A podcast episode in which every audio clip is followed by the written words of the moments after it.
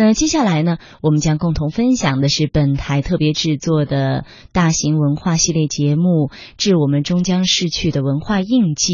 那我们今天将分享到邮递员这个篇章。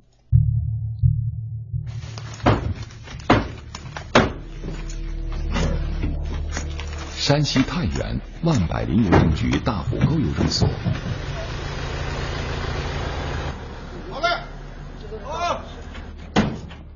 绿色的油车停好了，卸车、分拣、盖戳、装包，邮递员王收秋做好这一切，准备出发。装完了吗？嗯，还有信，今天很少。没有。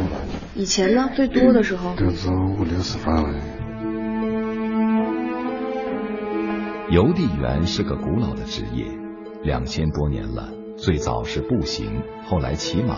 再后来骑自行车，而在偏远山区，至今仍保留了这个职业最原始的状态。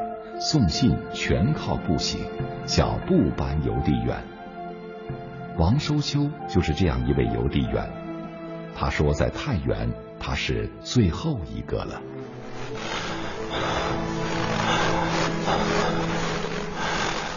王峰乡群山环绕，沟壑纵横。每走一趟邮路，对于王收秋来说，都像是一次孤独的朝圣。这条路他已经走了三十一年。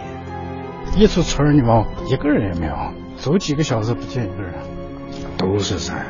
有时候我要路过大大小小三十个山，一望无际都是大山。累了就放下那个抽根烟。病了一场，大夫不让抽了。反正是到目前为止，我还。也也就是在我们太原局，我就是也可以，也许能熬到我退休那一天啊。这首歌叫《光荣的八大员》，八大员中第五个就是邮递员。过去这是个体面的职业。当了三十多年邮递员的贺巧莲说，当年看着邮递员骑着二八自行车，很羡慕。我那会儿就是愿望嘛，看见了别人骑着自行车挺好的，我也喜欢。反正一直累了苦啊，我认为还是挺值得的，挺好的。是千家万户谁也能见得着哈。如今绿色的自行车已换成了电动车，邮递员们说很怀念那辆自行车，喜欢那个铃声，喜欢以前的人情味儿。过去是家书抵万金，就盼着我的亲人来信。现在呢，没有信件以后了，感情维系的纽带好像没有。过去送信就带着感情呀，就把我当做他好像他期盼的那个亲人。骑自行车的时候，我给当兵的时候，那当兵的听见我的车里就都出来了，他们就在等家属。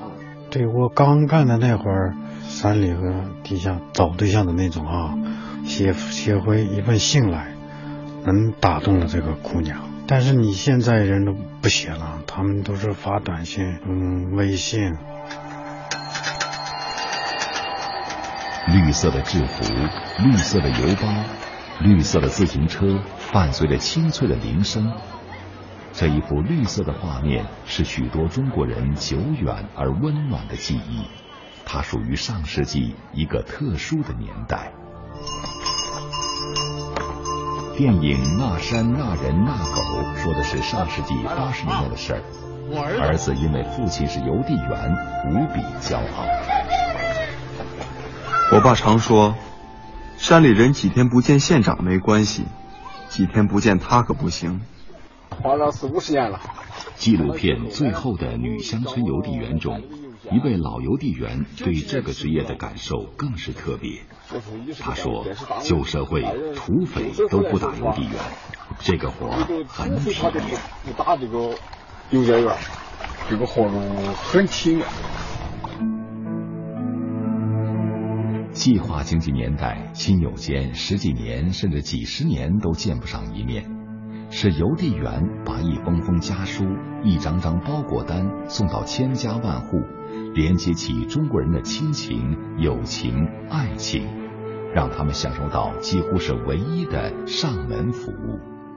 学者王先庆，原来传统计划经济的时候呢，一般老百姓得到一个自上而下的服务啊很。要主动去邮局寄东西，如果有邮递员主动送信到家里呢，就会感到特别的温暖。亲爱的爸爸妈妈，你们好吗？现在工作很忙吗？身体好吗？一封家书有浓浓的思念，也许还有殷殷的嘱托。用心传递这份嘱托，邮递员扛起的是一份责任，一种信用。山西太原邮政公司邮递员韩俊红，有时候人家有的村民把存折给你，让你去取钱，你不去给我取钱吧，他的密码我都知道，这是一种什么信任？人与人之间现在最缺乏的就是信任。邢明川当过邮递员，现在做管理。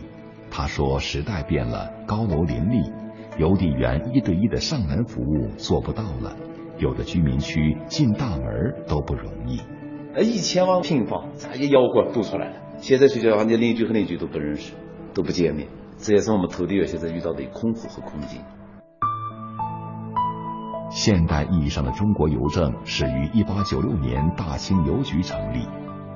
一百二十年后的今天，中国邮政业正经历一场变革。在越来越多的城市，快递员代替了邮递员。记忆中那一抹绿色正渐行渐远，但在太原王峰乡，王收秋依然走在他负责的邮路上。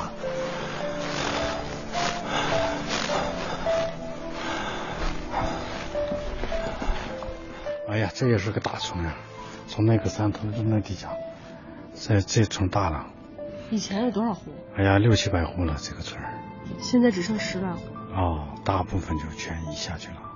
我是个山区投递员，每天爬山在山里头，看着看着是少了，总有一点点，就是好像还是舍不得这个工作啊。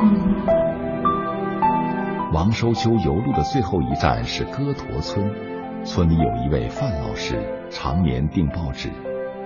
前几天，范老师问王收秋。明年的报纸还送不送？